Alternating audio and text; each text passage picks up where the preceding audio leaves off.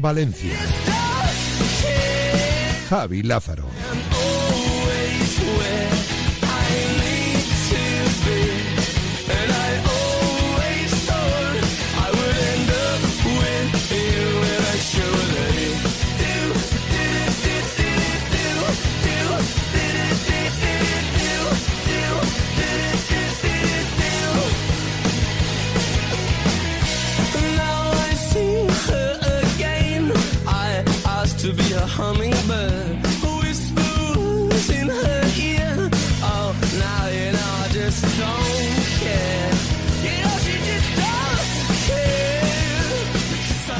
Hola, ¿qué tal? Buenas tardes, sean bienvenidos, bienvenidas a esta sesión vespertina de información local en Radio Marca, lo que es lo mismo.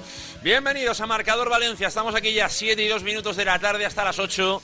Llega el momento, otra vez, ya lo sabéis y más, en estos días de tanta información, donde toca estar, por supuesto, al pie del cañón y detrás de todo lo que pasa en la información del deporte valenciano, que ya de por sí ya tenía información importante que contar, que es el deporte en directo, que a las 8 nos va a llevar hasta Berlín y, como digo siempre, no queremos acostumbrarnos, no queremos que sea una cosa más, un partido de Euroliga y por supuesto hoy lo destacamos de nuevo, la intención de Valencia Basket no solo de mantenerse entre los 10 primeros, sino sobre todo ir cogiendo posiciones ¿eh? para ese sprint final que está a puntito de arrancar en el mundo de la canasta. Eso va a ser a las 8 cuando dejemos este programa, pero hasta ese momento queremos contarte muchas cosas y además esas cosas que de forma intensa están pasando en el último día de mercado del fútbol español. Importante para Valencia y para Levante, que desde luego ha llegado in extremis, ha llegado en el último momento, pero parece que quiere movimiento en sus últimas horas de mercado y además lo puede hacer con mucho ingreso. Arrancó ayer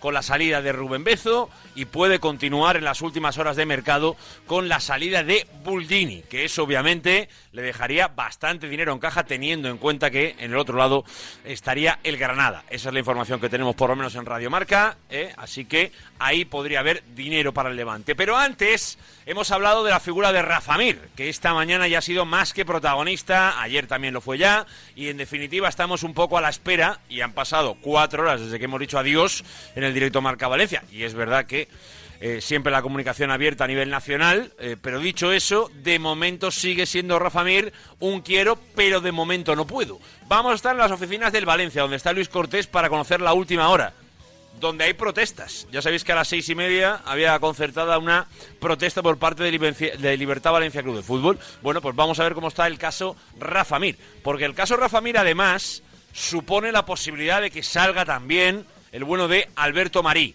Esta mañana en Albacete han eh, visto con muy buenas intenciones la posibilidad de que Alberto Marí se convierta hasta final de temporada en el eh, nuevo eh, delantero del Albacete. Es verdad que todo esto viene del efecto dominó del caso Rafa Mir, que viene obviamente de la mano del caso Kovalen Condredi. Bueno, pues este es el fútbol y las, y las últimas horas de mercado. Esta es la locura en la que estamos.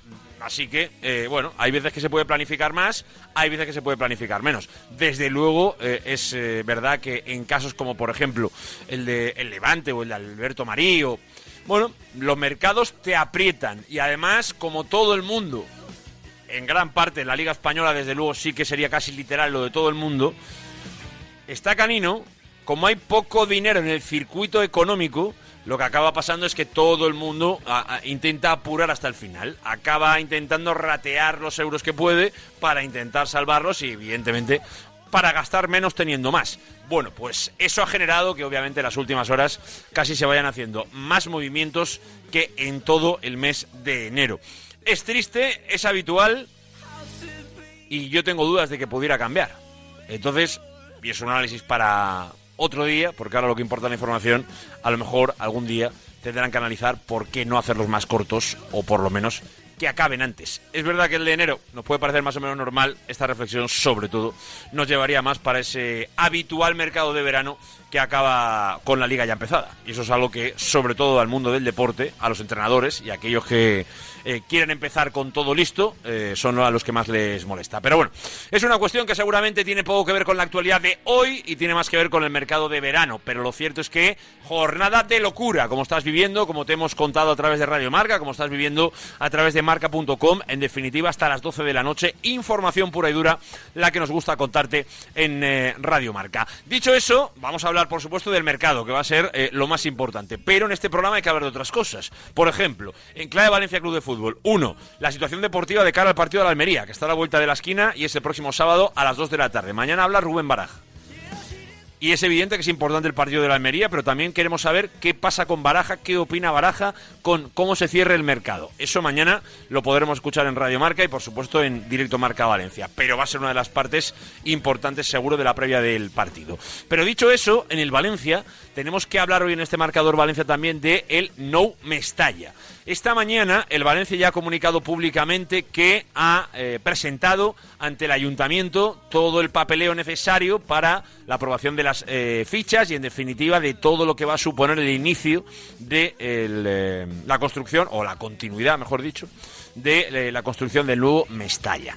Esto está muy cogido con pinzas, esto obviamente hay que analizarlo como Dios manda, eh, eso evidentemente es lo que está haciendo ahora mismo el Ayuntamiento de Valencia, desde que ayer eh, obviamente llegasen esos eh, documentos, y bueno, pues vamos a ver, hoy, posteriormente, al ratito de que el Valencia hiciera oficial esto, ha salido públicamente la alcaldesa a hablar. María José Catala.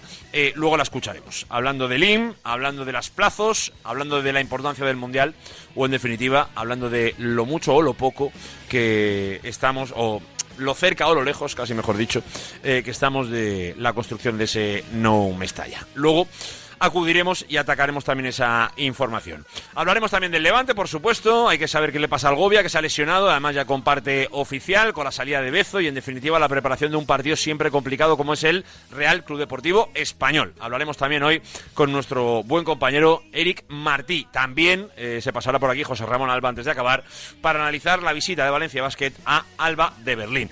Son las 7 y 8 minutos de la tarde. Esto es Marcador Valencia. Está Pascual Zamora en el control técnico y publicitario, como es habitual, con Luis Cortés y con Noel Rodilla. Todo el equipo de Radio Marca Valencia en el día que toca la importancia del mercado y de su cierre. Así que es un momento fantástico, 7 y 8 minutos, porque hasta las 8 aquí vamos a estar en Marcador Valencia.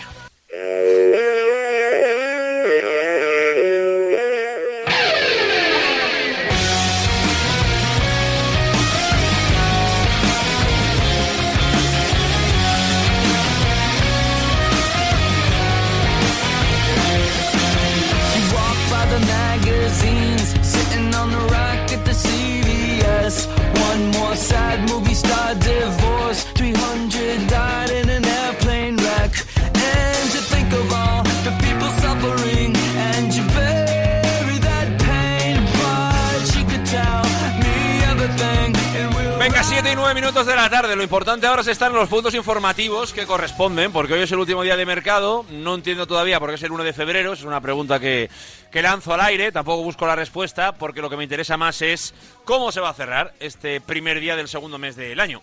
Vámonos hasta las oficinas del Valencia, donde está el bueno de Luis Cortés. Hola, Luco, muy buenas. ¿Qué tal? Muy buenas noches a todos. ¿Cómo estáis? Ya son noches, a las 7. No sé, es que aquí es de noche en las oficinas de Valencia. Es verdad que se ha ido la luz, es verdad que se ha ido la luz. Eso es verdad. La no, la luz no se ha ido, lo que se ha apagado es el sol. Lo que se ha ido es la luz natural, que se suele decir, se ha, ido marchando poco a poco eh, el sol de nuestro tramo, ¿no? de nuestra parte del planeta Tierra.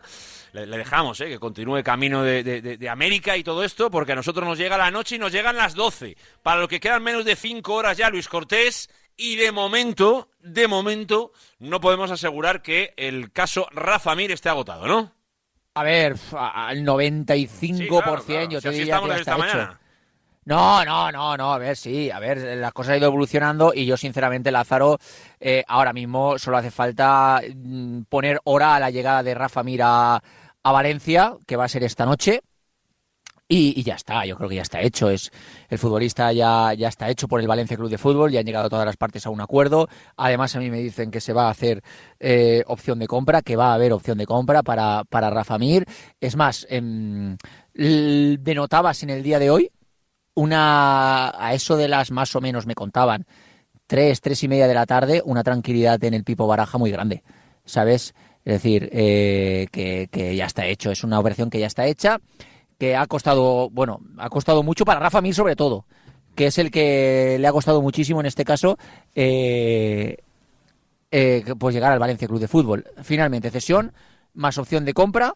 El Valencia, obviamente, no pagará eh, todo el salario de Rafa Mir. Rafa Mir ha tenido que perdonar dinero para venir al Valencia y está estipulado que esta noche ya llega a Valencia vía avión el bueno de, Rafa Mir, ¿no? Así que bueno, pues eh, un buen fichaje. Yo estoy muy contento, sinceramente, porque no me esperaba nada. No me esperaba nada. y estoy muy contento por el fichaje porque realmente me parece un buen jugador. Me parece que el Valencia ha aprovechado una opción de mercado. Me parece que es una ganga del mercado Rafa Mira a este precio. Y también te digo que lo ha hecho contra todo pronóstico en el momento justo, por suerte, porque Rafa Mira querido, por sí, es así, porque Rafa Mira querido, sí, porque si no ya hubiera volado. Pero lo ha hecho en el momento justo, porque no le ha quedado más narices al Sevilla que darle, decir, toma, Rafa Mir. Es que no podemos hacer otra cosa. No tenía ningún tipo de pulso el Sevilla en esta negociación. Ni uno. Y, eso yo creo que lo ha aprovechado el Valencia y finalmente se, se va a llevar para mí un jugador que da un salto cualitativo en la vertiente ofensiva del Valencia. Vamos a ver, ¿eh? vamos a ver exactamente un poco cómo evolucionando las próximas horas, pero es verdad ¿eh? que la inercia. Ya esta mañana en directo Marca Valencia lo contábamos que la sensación de todo el mundo es que se iba a hacer. Cuando digo todo el mundo no es bajar a la calle y preguntar al del bar, sino cuando digo todo el mundo es la gente del entorno de la operación, en el Sevilla, en el Valencia, en el entorno de Rafa Mir, en definitiva las tres partes de, toda esta de toda esta operación. Así que eh, bueno, pues vamos a vamos a esperar. te quería preguntar por Alberto Marí, pero antes de nada, me ha llamado la atención Luis Cortés que oigo mucho vacío detrás de ti. No sé si es que estás en el coche. No, no, no, estoy en el coche, estoy en el coche metido, estoy ahora mismo en la plaza justo enfrente. ¿Puedes abrirle la ventana y ver No, no, no, pero te abro la puerta, pero ¿qué te pasa? Escucha lo mismo. Ahí está. Lo digo porque hoy estaba previsto para las seis y media una protesta. Eh, ¿Cuánta gente se ha podido juntar, Luis Cortés? Pues a ver, yo soy muy malo en los cálculos, pero te diría unas 20, 30 personas. ¿eh? eh es casi lo mismo, 20 que 50, o sea que más o menos. O sea, no te, no, no, no te, diría más, sinceramente. Mm, yo incluso eh, te, iba a proponer de no hablar de esto, porque es que, a ver, una manifestación que, oye, ole, ole por los que han venido aquí, y su mérito, y sus cánticos, que ahora explicaremos, y tal pero es que no, se puede calificar de manifestación. dos preguntas les podríamos hacer a alguno de ellos, ¿eh? Ahora, ahora a la vuelta de... Ahora cuando quieras, claro, si están aquí aún. ahora dentro de un poquito, si, si aguantan por ahí, oye, eso por lo menos eh, por qué van y, a razón de qué, ¿no? Sobre todo, ¿qué les ha enfadado lo que más para, para estar allí? Ahora, ahora se, lo, se lo preguntamos a, aquellos que se han acercado. En la actualidad del Valencia, ahora luego iremos con lo deportivo, el nuevo Mestalla y todo esto, pero lo que está en, eh, movimiento máximo a estas horas es el mercado. Antes de ir con Noel Rodilla, que ya me está esperando, quiero preguntarte, Luis Cortés, por Alberto Marí, que es una evolución que, que está un poco pendiente de de Rafa Mir y que es obviamente una parte importante también de, lo que puede pasar esta noche para el Valencia. A ver, eh, Alberto Marilla sabe que Rafa Mir va a llegar. Es más, han hablado Baraja y él esta misma mañana. Baraja le ha dicho, va a venir Rafa Mir, va a venir Rafa Mir. Eh, obviamente vas a perder minutos de juego. Eh, si tú quieres salir cedido, yo te voy a dar permiso. Baraja le ha dado la toma de decisión al jugador. El jugador no sobra en la plantilla del Valencia, ¿eh? Si el jugador se queda, Baraja lo va a intentar utilizar. El jugador, Baraja quiere que, se quede. O sea, el jugador eh, no es una pega para Baraja. No es algo que estorbe. No, es algo que si se queda, Baraja piensa que va a, sumar. Que va a sumar para el equipo. Pero claro, Baraja eh, le ha dicho al jugador, yo no puedo pedirte que te quedes sabiendo que igual en este caso no vas a tener muchos minutos de juego. Así que si tú realmente quieres salir cedido, yo voy a aprobar la cesión. Y es decisión de Alberto Marí. Si Alberto Marí decide salir cedido, se le cederá. Si Alberto Marí decide quedarse, será uno más para Baraja, porque a Baraja no le molesta. Venga, pues eh, esa es la información de la última hora del Valencia con Alberto Marí, que eh, obviamente yo creo que todos entendemos que para lo bien del chico, con tres delanteros por delante, teniendo en cuenta que ahora mismo eh, eso es lo que hay, pues seguramente es mejor jugar en segunda que a lo mejor estar demasiado tiempo en el banquillo lo que queda de temporada. Pero bueno, yo creo que el chaval lo tiene claro, seguramente jugar en segunda para el chaval no es no es un paso atrás, sino todo lo contrario. Yo creo que es, seguir una evolución de la formación y bueno, pues tiempo habrá para, para asentarse en el primer equipo, a lo mejor a partir del próximo año. Pero para eso tenemos que ver la llegada de Rafa Mir. Ahora volvemos con Luis Cortés, ahora volvemos con la última hora del Valencia Club de Fútbol, sobre todo del mercado y de todo lo demás, porque en esta portada del programa quiero ir obviamente con la última hora del mercado futbolístico. Hola Noel Rodilla, muy buenas. Hola Javi, ¿qué tal? Muy buenas noches. Porque obviamente, ahora te preguntaré por el central, lo más importante a esta hora es saber qué pasa con Buldini. Eh, ha habido informaciones que lo relacionaban sobre todo con el Granada, que es la información que podemos eh, contar aquí en Radio Marca, si no me equivoco, eh, y vamos a ver un poco qué pasa ¿no? con el delantero del Levante Unión Deportiva. Sí, para Levante durante este mercado de invierno Buldini era un activo dentro de la plantilla muy importante de cara para hacer caja. Incluso el propio Javi Calleja lo ha dicho públicamente que si el Levante recibiría una oferta muy importante, eh, eh, el Levante no la iba a rechazar, que pierdes muchos recursos en la parte ofensiva, pero que es difícil encontrarle un sustituto y que evidentemente habría que valorar si merece la pena eh, priorizar el tema deportivo. Eh, antes que el tema económico. Desde luego, y ya lo hemos contado, el Levante no tiene ningún tipo de maniobra a nivel monetario, eh, viendo la difícil situación que tiene ahora mismo, que está atravesando ahora mismo el club. Con lo que podemos contar a esta hora, Javi, es que Buldini tiene el interés de varios equipos de primera división, también del extranjero, pero uno del, equipo que mayor interés tiene por Moja Buldini es el Granada, y lo que podemos contar a en esta hora es que a nivel económico la situación está muy complicada. No hay que olvidar que el Levante fichó a Buldini por 600.000 euros y que eh, lo que hemos podido saber es que el club eh, hace pocos días ha demandado una oferta de 4 millones de euros para que salga el delantero marroquí. 4 millones de euros es que es una me cifra ¿eh? muy muy grande. Desde luego, desde luego me parece entre comillas buena noticia que el Levante le dé una cifra muy alta a un jugador que desde luego está siendo uno de los mejores eh, jugadores de, este Levante, de este equipo, de este Levante, y que sabe el club que puede sacar una, un montante económico muy grande. Esa es la información, ese es el intento del Levante. Yo de los 4 millones de euros, pues a mí me parece que, y sobre todo en este momento concreto, eh, eh, me parece un, tanto, un tanto por encima del precio de, mercado, pero oye, esto es lo de siempre, esto es lo de siempre. Cada uno puede creer en las causas que crea. No creo que Buldini valga 4 millones hoy. Ahora, si el Levante piensa que a futuro, a futuro, eh, esto puede pasar eh, de, otra manera, eh, me refiero, que, que va a empezar a, inflarse a hacer goles y que en el futuro va a haber 15, pues bueno, eso es una cuestión deportiva de, los de, los, que, de, los que ven un poco el día a día y que, y que obviamente a partir de ahí juzgan deportivamente dentro del club. A mí hoy, desde luego, Buldini personalmente a mí. Pero bueno, esto ya son opiniones de, cada uno y el Levante sabrá un poco. También, como decimos siempre cuando nos pasan estas cosas, ¿eh? ¿eh? todo el mundo tiene el derecho a negociar como quiera y a empezar pidiendo lo que quiera para luego aceptar lo que entienda. Lo digo porque a veces eh, de, un detalle que conocemos, que está muy bien que lo contemos para que todo el mundo sepa cómo va el Levante a la hora de negociar, a lo mejor la realidad el Levante, luego yo estoy convencido de que no espera los cuatro. Seguramente aceptará eh, un tanto menos de esa cantidad para, para poder darle salida.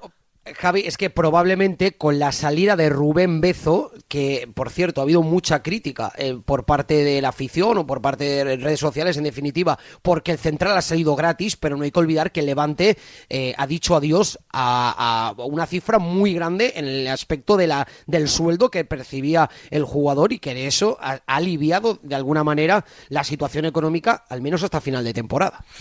Vamos a ver qué pasa. Es el caso Buldini, que sigue vivo. El Levante puede pedir mucho, poco o, regular, pero la, realidad de, todo esto es que eh, el mercado será el que diga hasta dónde llega para pagar por Buldini. Eso lo veremos. Y el mercado del Levante es la otra pregunta. De momento a las 7, mira, a las 19.19, que es una hora muy Valencia Club de Fútbol, eh, te pregunto eh, qué sabemos del central. Porque lo último que más o menos me ha llegado a mí es que no hay ninguno que esté por delante de, los demás, o por lo menos que Levante trabaja en ello como prioridad, pero que de momento no lo tiene tan encarrilado como le gustaría.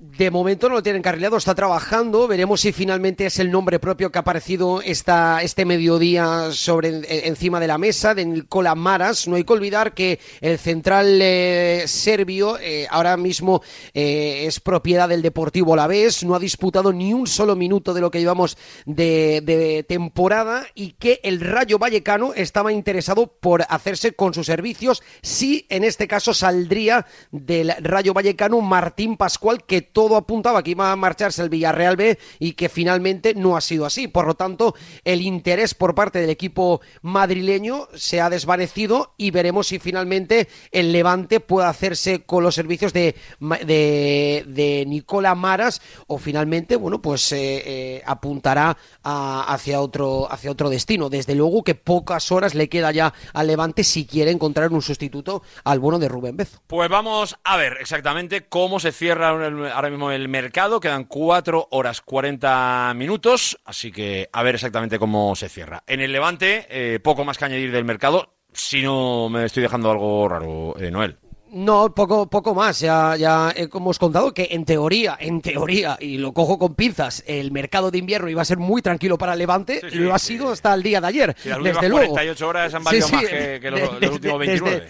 Desde, luego, eh, eh, quizás, eh, bueno, mañana sabremos algo más porque habla Felipe Miñambres en rueda de prensa en el Ciutat de Valencia a partir de las 11 de la mañana. Así que, de todos modos, esperaremos hasta las 12 de esta noche. Lo esperamos y lo contamos, que es lo más importante en Radio Marca, pase lo que pase hasta las 12 con todas las eh, altas bajas que vaya a dejar este mercado de fichajes. Como entrada de este programa, esta era la idea, un tramo informativo, eh, directo, con el mercado de Valencia y de Levante. Esta es la información a las 7 y 22.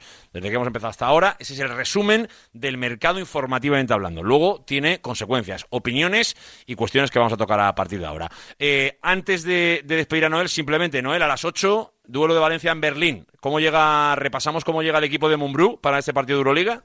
Llega con las mismas bajas que el pasado martes, sin pivots, con la baja y la ausencia de Brandon Davis y de Touré, ambos por lesión, y veremos si Jovic, que parece que ha mejorado respecto al pasado martes de esas molestias, puede entrar en el roster. Por lo tanto, Alex eh, Mumbrú deberá hacer un descarte para enfrentarse al colista de la competición a partir de las 8, como tú has dicho, en el Mercedes-Benz, ante Alba de Berlín. Mumbrú, en la previa, antes de ir a Berlín. Eh, vienen de ganar a Estrella Roja que nosotros eh, eh, perdimos ayer, con lo cual sabemos de, la dificultad del partido. Ellos tienen un juego muy claro de correr, de jugar desinhibidos, de tirar, de, ir arriba y abajo y, nos va a exigir pues que estemos concentrados, que corramos atrás, un buen balance. Eso será una de las, de las primeras claves. Tenemos que intentar entender que en qué tenemos debilidad sin, sin, los, sin los pivots, intentar pues eh, luchar, intentar eh, controlar mejor el rebote y sobre todo pues, pues ir atrás para, para controlarnos bien eh, lo que es la zona si no recibimos demasiados puntos fáciles.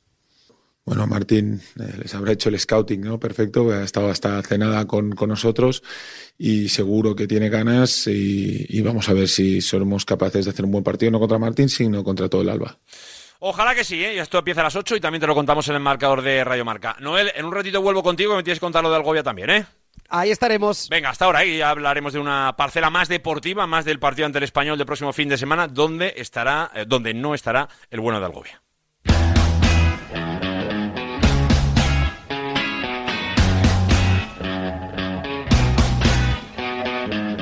Venga, 7 y 24, ahora vamos a volver ya a las oficinas del Valencia Club de Fútbol, donde está Luis Cortés, ¿eh? donde además hay gente que, bueno, sobre todo le gusta acercarse a protestar. Eh, antes de ir con ello, quiero ir a Sevilla para ver un poco cómo está sentando el tema Rafa Mir.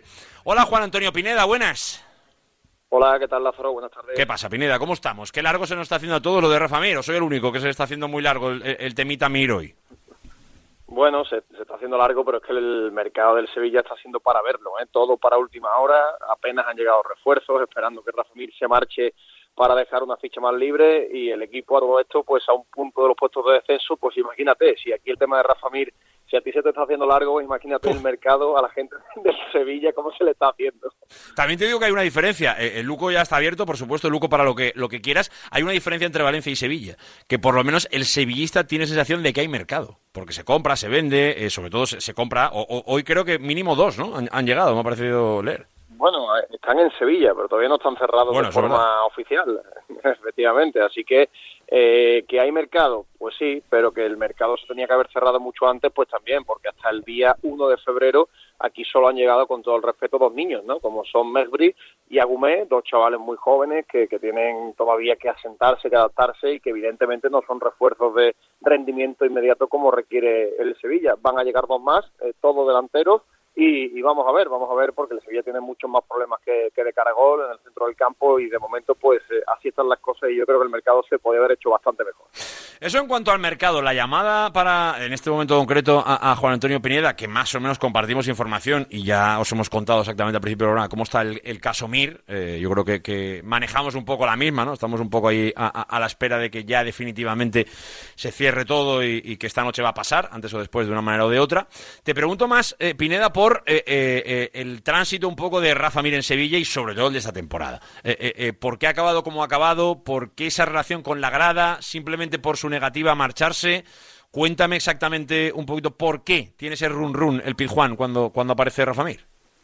Bueno, lo primero porque no, no ha estado acertado. Yo creo que cuando un futbolista no ha estado acertado, lo primero que tiene que hacer es un ejercicio de humildad reconocerlo y no aprovechar cada vez que te ponen un micrófono por delante para excusarte con todo tipo de argumentos y no ser nada autocrítico con tu rendimiento. Y luego también ha tenido algún que otro detalle en redes sociales, contestándole a aficionados.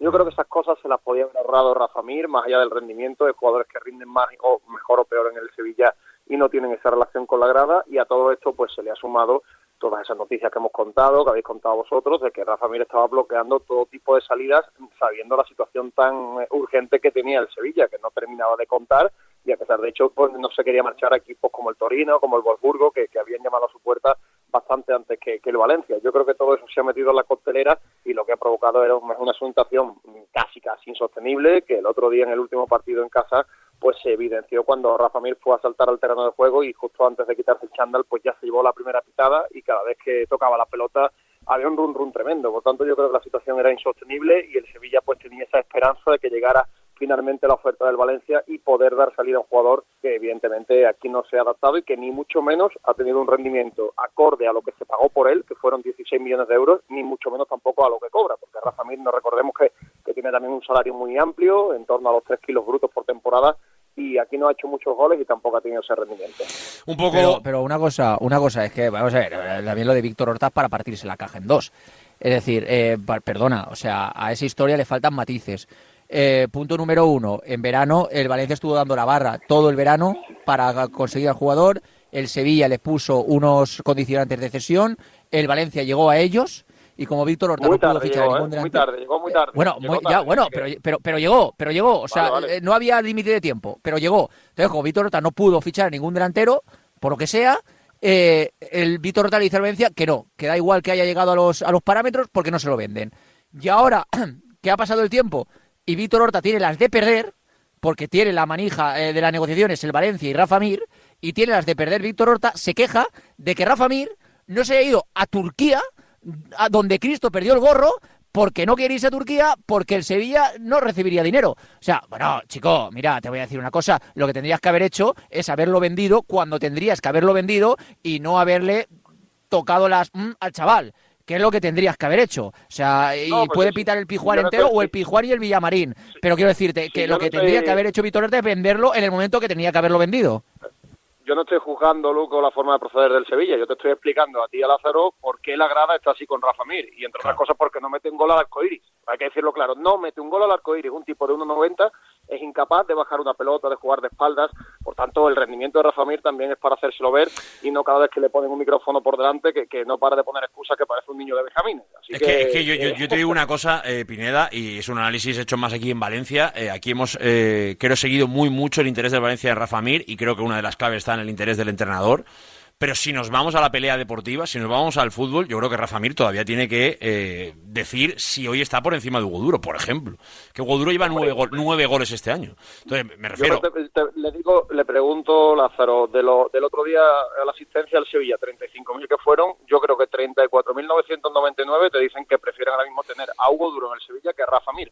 Porque Hugo Duro tiene rachas goleadoras mejores y peores, como casi todos los delanteros, pero se mata en el campo. Y Rafa Mir pues ha tenido una actitud que no ha sido propia de un futbolista que cobra lo que cobra y ya te digo, es que ya no es solo de cada portería, que eso a veces son rachas, es punterías, estado de anímico, futbolista que, que no ha sabido aprovechar pues la envergadura que tiene, las condiciones que tiene, que las tienes, y, aquí no se ha acercado ni de lejos al rendimiento que tuvo en el Huesca y por eso yo te digo, ¿eh? por eso la explicación de por qué está así la gente y por qué se han quitado tanto la.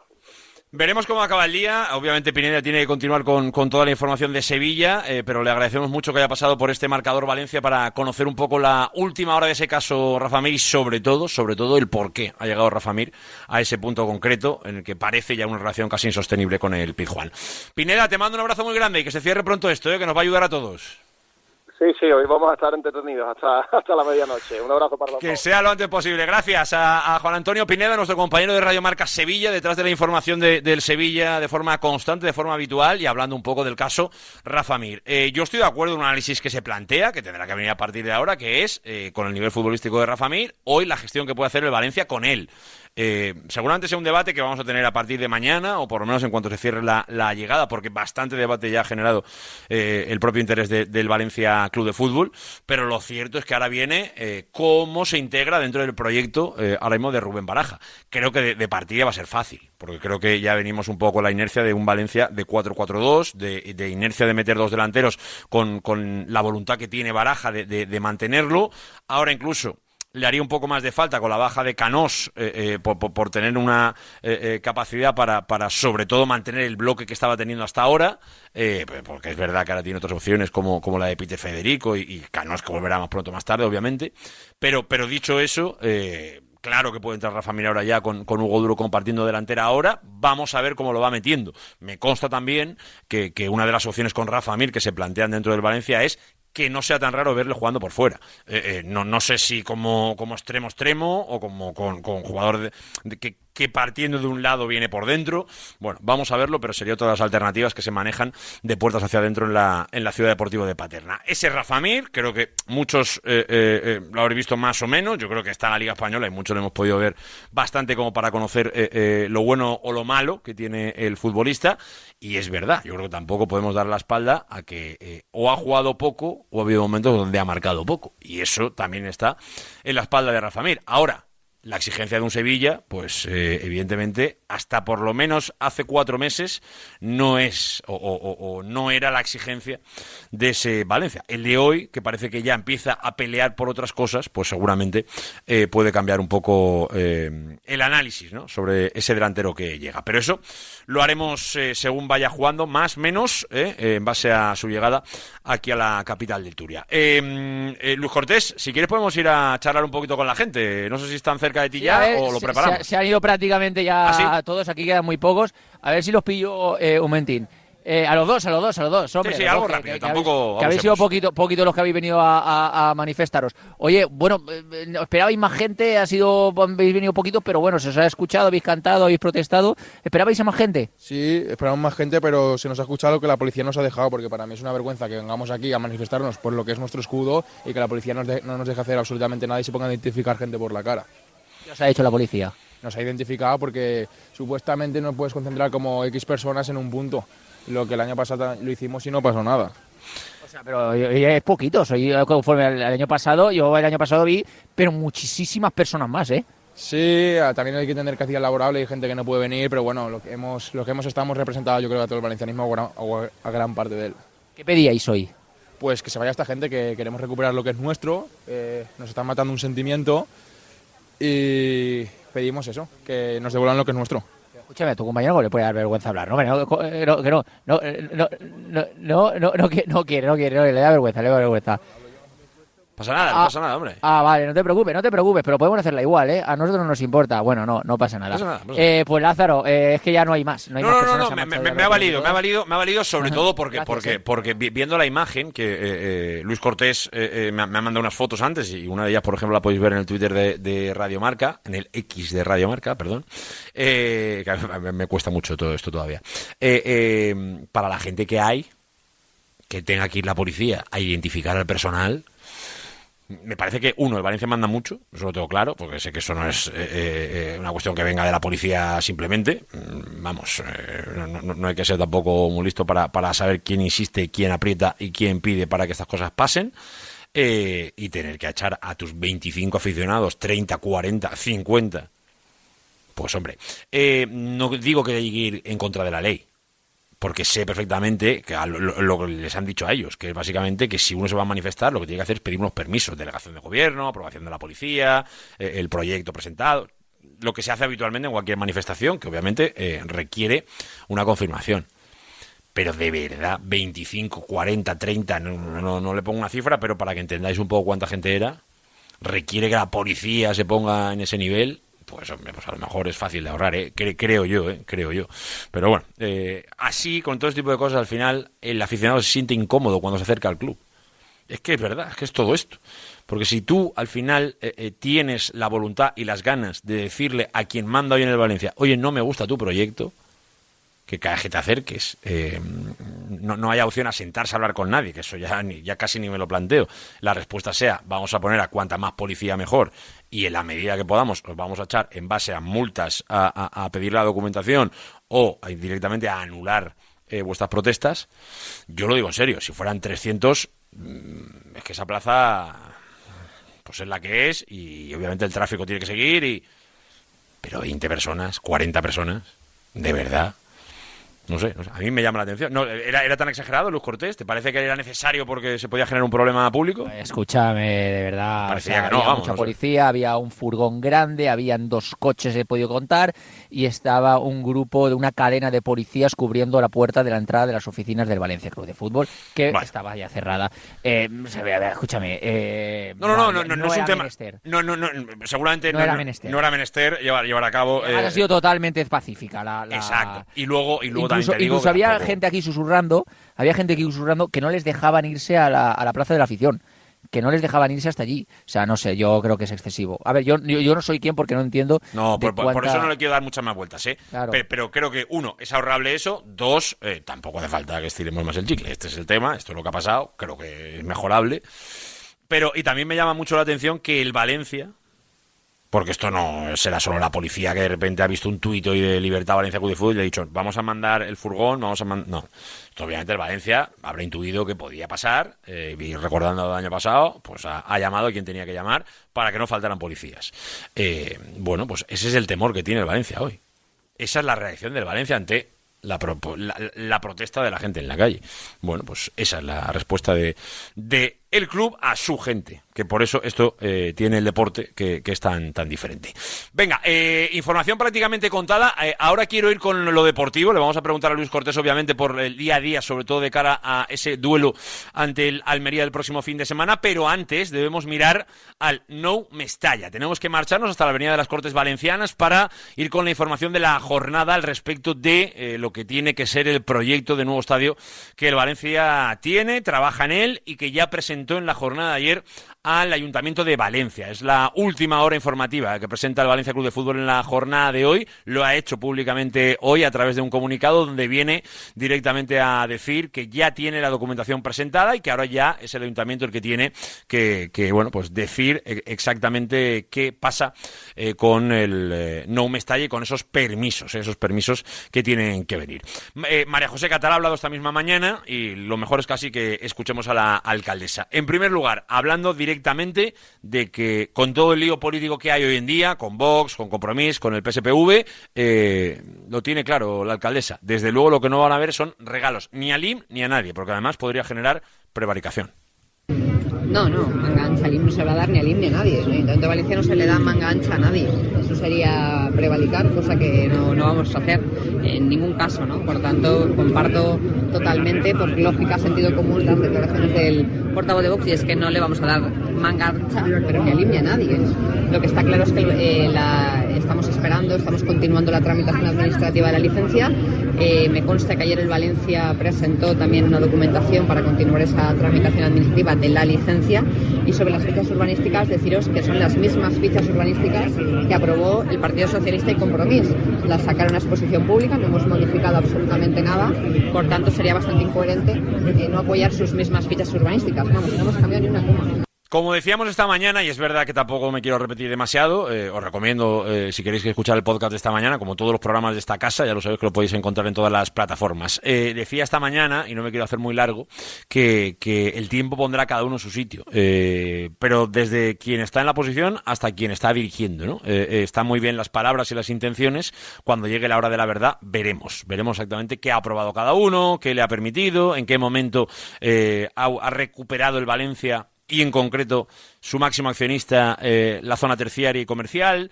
Todo eso el tiempo eh, dirá exactamente cómo se ejecuta. De lo que ha presentado el Valencia, que como proyecto eh, todavía tenemos mucho por ver exactamente para la construcción, etcétera. lo que no queda del todo claro todavía es el Valencia qué va a hacer para pagar ese estadio. se planteó un proyecto en su momento con pequeñas muestras de vendo de aquí, eh, la CaixaBank me asegura un préstamo, bueno, sí, muchos futuribles y muchas opciones, pero seguramente con un presupuesto que estaba por cerrar y con un presupuesto que seguramente era mucho más alto del, esperado. Pero bueno, vamos a ver porque si escuchamos a la alcaldesa, lo que ella dice es que por parte del ayuntamiento en el primer trimestre eh, van a tener los permisos, o por lo menos si todo está bien, están en tiempo. Esto lo decía esta mañana. Depende, básicamente del, promotor, que, o sea, de, quien promueve la licencia, que es el Valencia. Yo sé que ayer ya se presentaron documentación, como fue ayer. los funcionarios están analizando esa documentación. Por nuestra parte, podría estar el primer trimestre. Vamos a ver, vamos a analizar la documentación que presentó ayer el Valencia y si todo está correcto, pues eh, mantenemos un poco ese, ese objetivo. Y por acabar con lo que ha dicho la alcaldesa hoy, que no me quiero desviar demasiado, eh, ha hablado sobre el Mundial y sobre cómo está modificándose o cómo va afectando un poco el proceso del Mundial al No Mestalla. Desde luego para el ayuntamiento es importante, pero no es definitivo lo del Mundial con ellos. Mismo creo que hay un encuentro entre distintas federaciones, eh, la valenciana, la nacional, y estamos trabajando en esa dirección. Pero yo he de deciros siempre que yo nunca he condicionado, es decir, a mí el Mundial me interesa para Valencia, pero lo que no voy a hacer es ningún beneficio ni ventaja a nadie para llegar al Mundial. Si llegamos, que podemos llegar, llegaremos, y si no, no. Pero yo creo que la federación está interesada, nosotros también, y estamos trabajando en esa dirección. Hay que trabajar en ello, obviamente, porque todos queremos, ¿eh? queremos que llegue ese mundial a Valencia en la medida de lo posible, pero si eso supone dar de más, si eso supone regalar a quien no merece, si eso supone eh, seguramente darle de más, pues a lo mejor no es tan práctico para los valencianos. A lo mejor para España sí, pero para los valencianos a lo mejor, o para los valencianistas, creo que mejor dicho, eh, a lo mejor no tanto. Bueno, pues veremos. Tiempo al tiempo, no quiero desviarme demasiado porque lo del No Me Estalla seguro que nos va a ocupar en muchas horas de radio que vienen por delante los próximos meses. Quiero ir cerrando un poco la información del Valencia hasta que haya novedades a nivel de mercado con la última hora deportiva. 7 y 42, Luis Cortés, porque llega la Almería Mestalla el próximo sábado, 2 de la tarde, el típico partido que podríamos catalogar de trampa si el Valencia no, no se lo toma muy en serio. ¿Cómo está el equipo? ¿Qué novedades hay en la ciudad deportiva de Paterna después del entrenamiento de la jornada de hoy? La más importante, Lázaro, es que Andrea Almeida está previsto que si tiene buenas sensaciones puede hacer alguna parte ya con el grupo la próxima semana, con el resto del grupo. No todo un entrenamiento, pero alguna parte ya con el grupo. Algo que le ha puesto muy contento a Andrea Almeida porque hoy esbozaba una sonrisa en el rostro. Así que muy buena noticia. Vale que es un paso, pasito, porque todavía quizá le falta completar una semana de entrenamientos, entrar en una convocatoria, etcétera, pero después de cuatro meses de tortura con una lesión que nunca se sabe cuándo va a acabar, ver la luz al final del túnel y saber que ya la próxima semana tienes opciones, si tienes buenas sensaciones de al menos eh, hacer una parte de entrenamiento con el grupo, es una buena noticia. El resto, Sergi Canós y Thierry Rendal han entrenado hoy al eh, margen del grupo, no estarán para el partido contra el Almería y eh, Amalá regresará mañana tendrá un entrenamiento antes del partido contra la Almería. Si lo quiere convocar el Pipo Baraja, puede. Diacabí aún sigue en la Copa África. Mañana rueda de prensa, el Pipo Baraja 12 y media, último entrenamiento. El sábado partido contra la Almería en Mestalla. Importante para seguir creciendo. Ojalá, ojalá, ya en la convocatoria o en la grada con Rafa Marí, con Rafa Mir con Rafa Mir, que eso tiene que cerrarse esta misma noche. Yo despido a Luis Cortés, pero eso no quiere decir que si antes de las 8 hay alguna novedad, no vuelva a entrar. Pero de momento voy cerrando en las oficinas. Eh, te mando un abrazo muy grande, Luco. Venga, cracks, un abrazo. Chao, chao.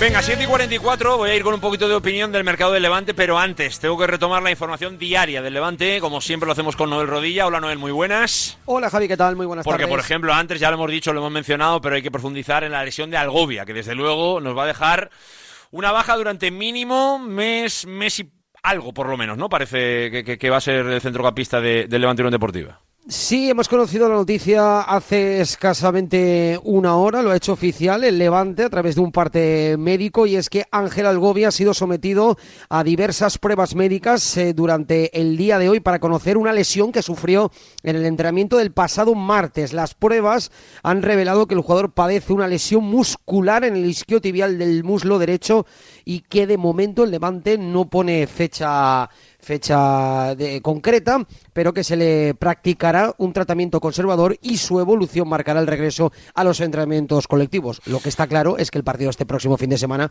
evidentemente, se lo pierde. Desde luego, desde luego que es obvio que, que, no va a estar. Eh, del resto, eh, algo que actualizar informativamente hablando de cara a esa visita a, a Cornellá. Las buenas noticias es que Carlos Álvarez ha entrenado de manera progresiva, ha ido de menos a más, será duda, aún es duda, al partido del este próximo sábado. Hay que esperar a los dos entrenamientos que quedan y veremos si está o no, si se ha recuperado de ese esguince que sufre el eh, jugador del Levante. Las bajas confirmadas, aparte de la de Algobi, es la de Coche y Fabricio, que siguen apartados por lesión.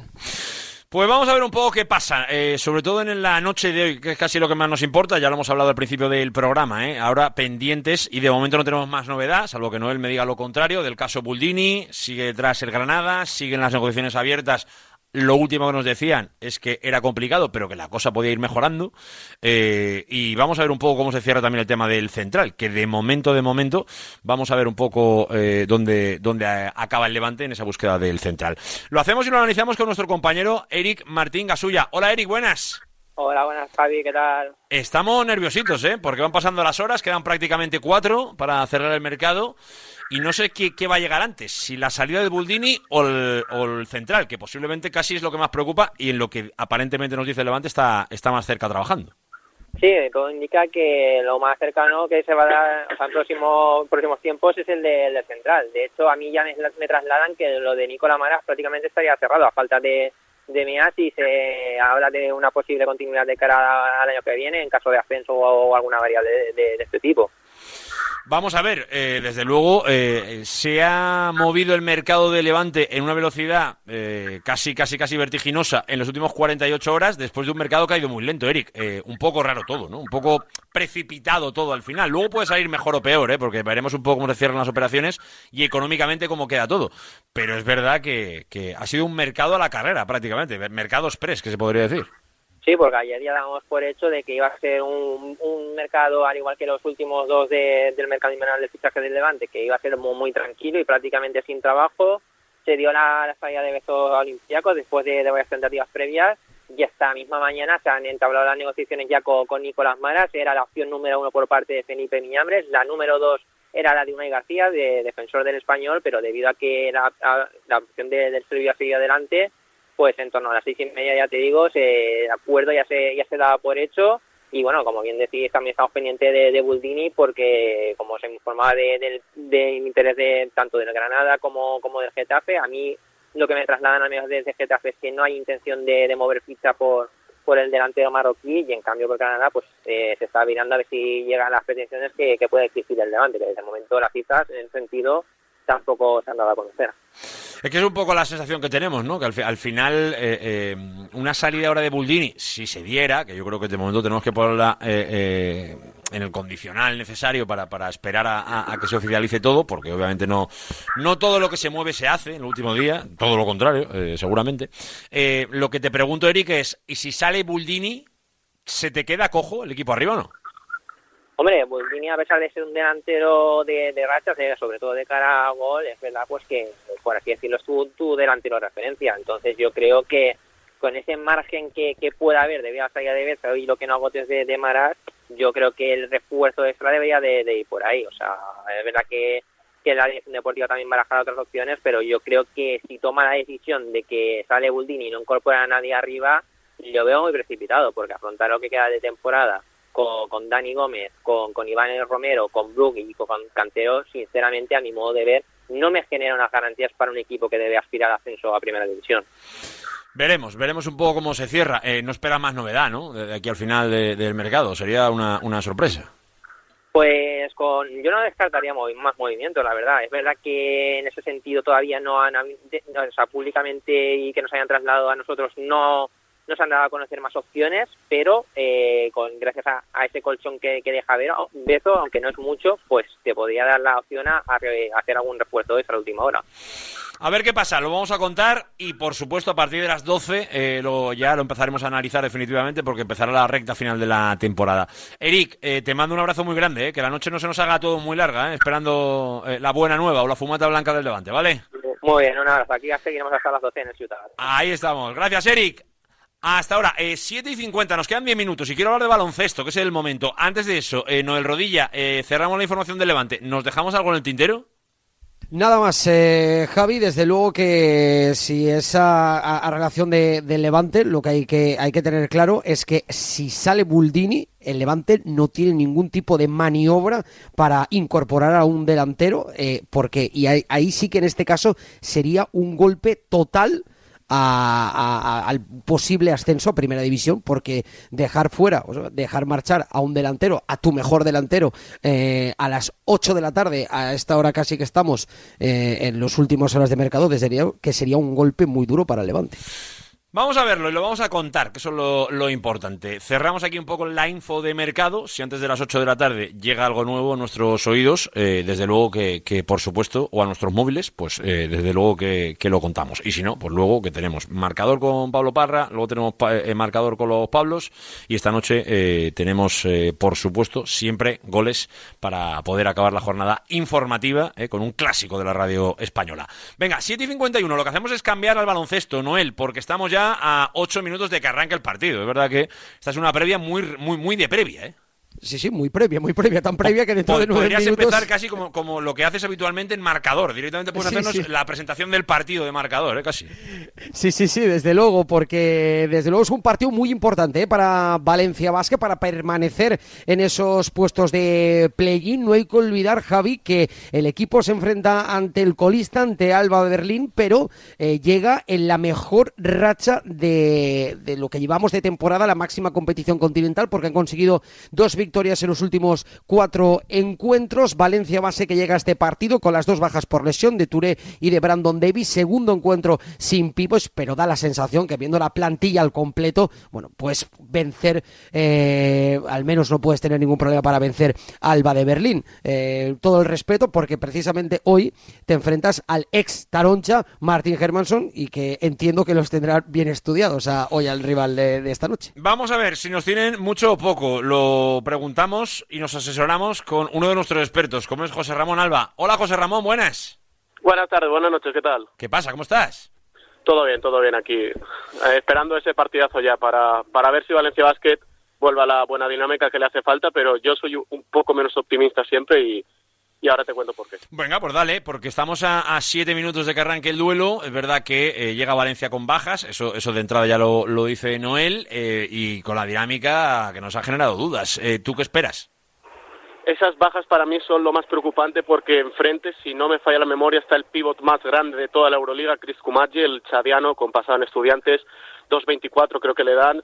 Al final irse en pivot contra el, primo, contra el pivot más alto de la Euroliga junto a Walter Tavares creo que es un poco complicado y, creo que va a sufrir mucho Valencia Basket con los cambios, con los mismatch con el jugador del Chad y, sobre todo con, con esa sensación de que Martin Hermanson va a querer demostrar mucho, está jugando a un grandísimo nivel, promediando casi dobles dígitos en asistencias, un, una posición la de base que Valencia Basket ha sufrido toda la temporada y, y la sensación va a ser esa, que ese duelo a priori entre Pangos y Hermanson a nivel de asistencias va a ser clave para el partido y, por lo menos ah, teniendo en cuenta el recorrido del islandés en Berlín, va a tener prioridad el, el, el exjugador de Valencia Basket y con él habla Berlín, las bajas más destacadas son Luis Olinde y, y Johannes Ziemann. Ziemann justamente suele jugar muy bien contra Valencia Basket, eso sí que es un factor a favor del conjunto taroncha en su ruta por, por el centro Europa esta semana. Es caprichoso el destino, ¿eh?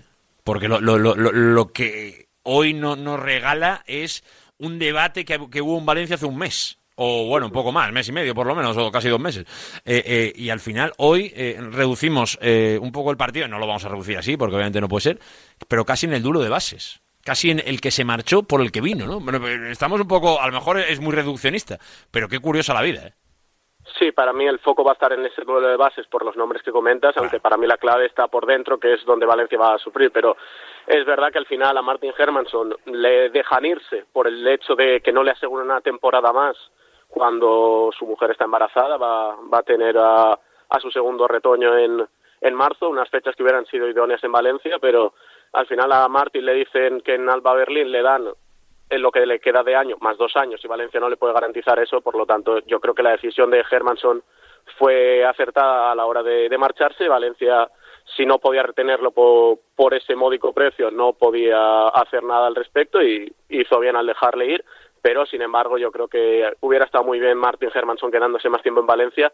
No sé con qué tipo de oferta hubiera podido quedarse el islandés, pero era un momento difícil para él. Llegó Pangos también, que diga lo que digan, para mí sigue de pretemporada, dos meses parado, entrenando por tu cuenta. Es que, es que si, si, Pangos hubiera llegado a este momento con el Pangos que llevamos en la cabeza, a, lo, mejor este debate sería mucho menor. Pero claro, estamos viendo un poco el crecimiento allí y, y Pangos que no funciona y decimos, pues cuidado, claro sí, a lo mejor el Pangos que esperábamos no, que es el que fichó CSK antes de, de la guerra y el que hubiera estado jugando mucho tiempo en Euroliga, pero sí un Pangos como, como el que vimos en algún momento en, en, Liga CB, que al final es una liga conocida para él, con pasa en Gran Canaria, pasa en Barcelona y, y ese Pangos, con mínimamente un poco ese Pangos, sí que sería mucho mejor que lo que estamos viendo, a pesar de eso, de que sigue pretemporada y, y el duelo contra, contra el ex llega hoy y encima con eso, el duelo de los pivots que para mí va a ser importante y, va a ser determinante. Esperemos que no con una paliza contra el, como contra el Estrella Roja en Belgrado, sino con mejores sensaciones, porque como decía Noel, están abajo en la tabla clasificatoria y, pendientes de ver si la Euroliga les renueva o no ese, esa licencia tipo B que les da dado permiso para estar varias temporadas y que les, les han dejado permanecer un poco más por, por esa Final Four de, de este mes de abril que se jugará allí en la ciudad alemana. Vamos a ver un poco el partido de esta noche, pero es verdad que nos viene en un momento donde, bueno, pues el tramo final de la semana pasada no fue bueno, porque lo de Unicaja eh, eh, puedes caer, te, puede pasar, pero no de esa manera, o no deberías. Luego, lo de Belgrado que hablábamos antes, pues, pues tampoco es verdad que, el equipo demostró estar al nivel. No todo seguramente se justifica con, las eh, lesiones, pero sí que las inercias no se cambian. Entonces, viniendo de donde venimos, vamos a ver qué hace el equipo hoy, pero a esto hay que sumarle que el fin de semana se va a Barcelona. Con lo que la, la, coctelera es tremenda. si si te da por no ganar hoy, pues casi ya te metes en un complejo un poco de presión de que no puedes fallar, de que la dinámica es malísima. Ojito al partido de hoy en ese sentido. ¿eh?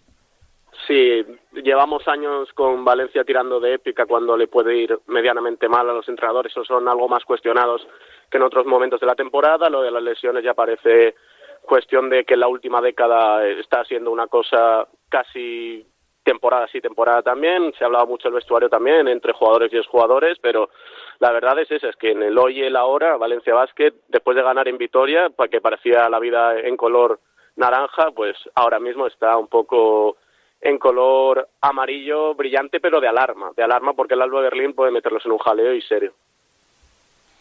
Vamos a ver, esperemos que no se llegue a ese jaleo y que Valencia lo pueda evitar antes. Eh, José Ramón, te mando un abrazo muy grande y gracias por estar un día más, eh, enseñándonos un poco más de baloncesto aquí en, en este caso en Marcador Valencia. Muchas gracias a los dos. Buenas noches. Hasta ahora, José Ramón Alba, ¿eh? nuestro especialista, uno de los que nos ayuda ¿eh? a poner un poquito ese análisis. En el rodilla te dejo que, prácticamente te, van a tirar el balón a la cara. O sea, te, dejo ya en marcador. ¿eh? Me voy a Berlín, por cierto, con Anderson, Chris Jones, Pradilla y Robertson, el quinteto ah, que sale, ¿eh? Alex Bumbru. A ver, repítemelo. Eh, Anderson, Chris Jones, Oyeley, Pradilla y Robertson. Me suena bien, me suena bien. Venga, a ver si arranca con, con potencia. Que te lo contamos ya en el tiempo de marcador, en la voz de Noel Rodilla. Gracias, Noel. Un abrazo. Venga, que nos marchamos, ¿eh? que nos vamos marchando, claro que sí, porque es el momento ¿eh? de llegar a las 8 de la tarde y lo bonito de esto es que ahora es un marcador continuo, hasta que llegue goles y todo esto, donde cada X tiempo, a mí me encanta, porque habitualmente lo escucho, porque estás ahí tranquilamente, pues estará ahora Pablo Parra, que es un tema, que sé otro, que es el fútbol que llegará luego, y entonces se va mezclando. De repente aparece un tío de mi compañero de Cádiz o el de, Coruña, o Coruña justamente, el de Getafe, y entonces ventas, compras, el que sale, el que llega y tú, que te gusta el fútbol, es mi caso, por ejemplo, pues piensas, qué fichaje interesante este, que viene a su mano, es verdad, al Getafe le faltaba no sé qué y tal. Es una noche que a los futboleros nos gusta, así que a disfrutarla en Radio Marca donde cada uno quiera. Yo te recomiendo Radio Marca, pero tú ve donde quieras. Llegamos a las 8, tranquilo que lo que pase mañana lo analizamos a partir de la 1 en directo Marca Valencia. Sé felices y disfrutar de la noche. Adiós.